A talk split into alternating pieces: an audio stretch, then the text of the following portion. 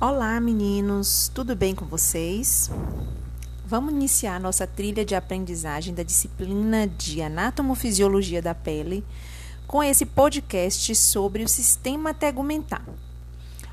O sistema tegumentar ele é formado pela pele humana e seus anexos. Entendemos como anexos as unhas, pelos, glândulas sudoríparas e glândulas sebáceas.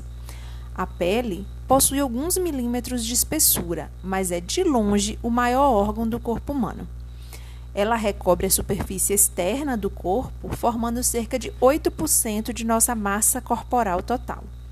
Assim, um indivíduo de médio porte com 90 quilos de peso, a pele pode chegar a pesar 14,5 quilos.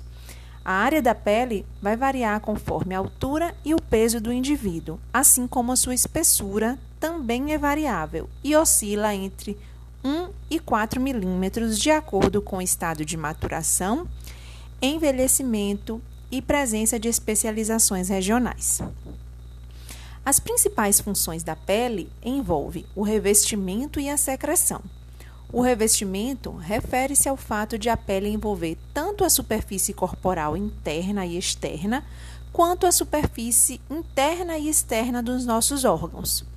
Esta função associa-se a outras atividades. Podemos citar a absorção, a proteção e a percepção de estímulos.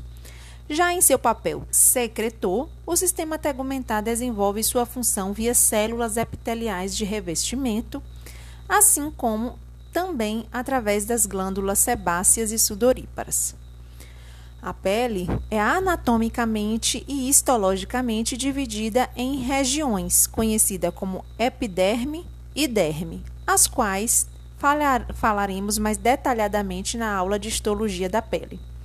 Dentre as principais funções do sistema tegumentar, podemos citar proteção contra agressões externas, proteção contra a invasão por organismos infecciosos, regulação do conteúdo hidroeletrolítico do corpo, regulação da temperatura corporal, auxílio na eliminação de resíduos, bem como atuar como receptor para o toque, pressão, dor, calor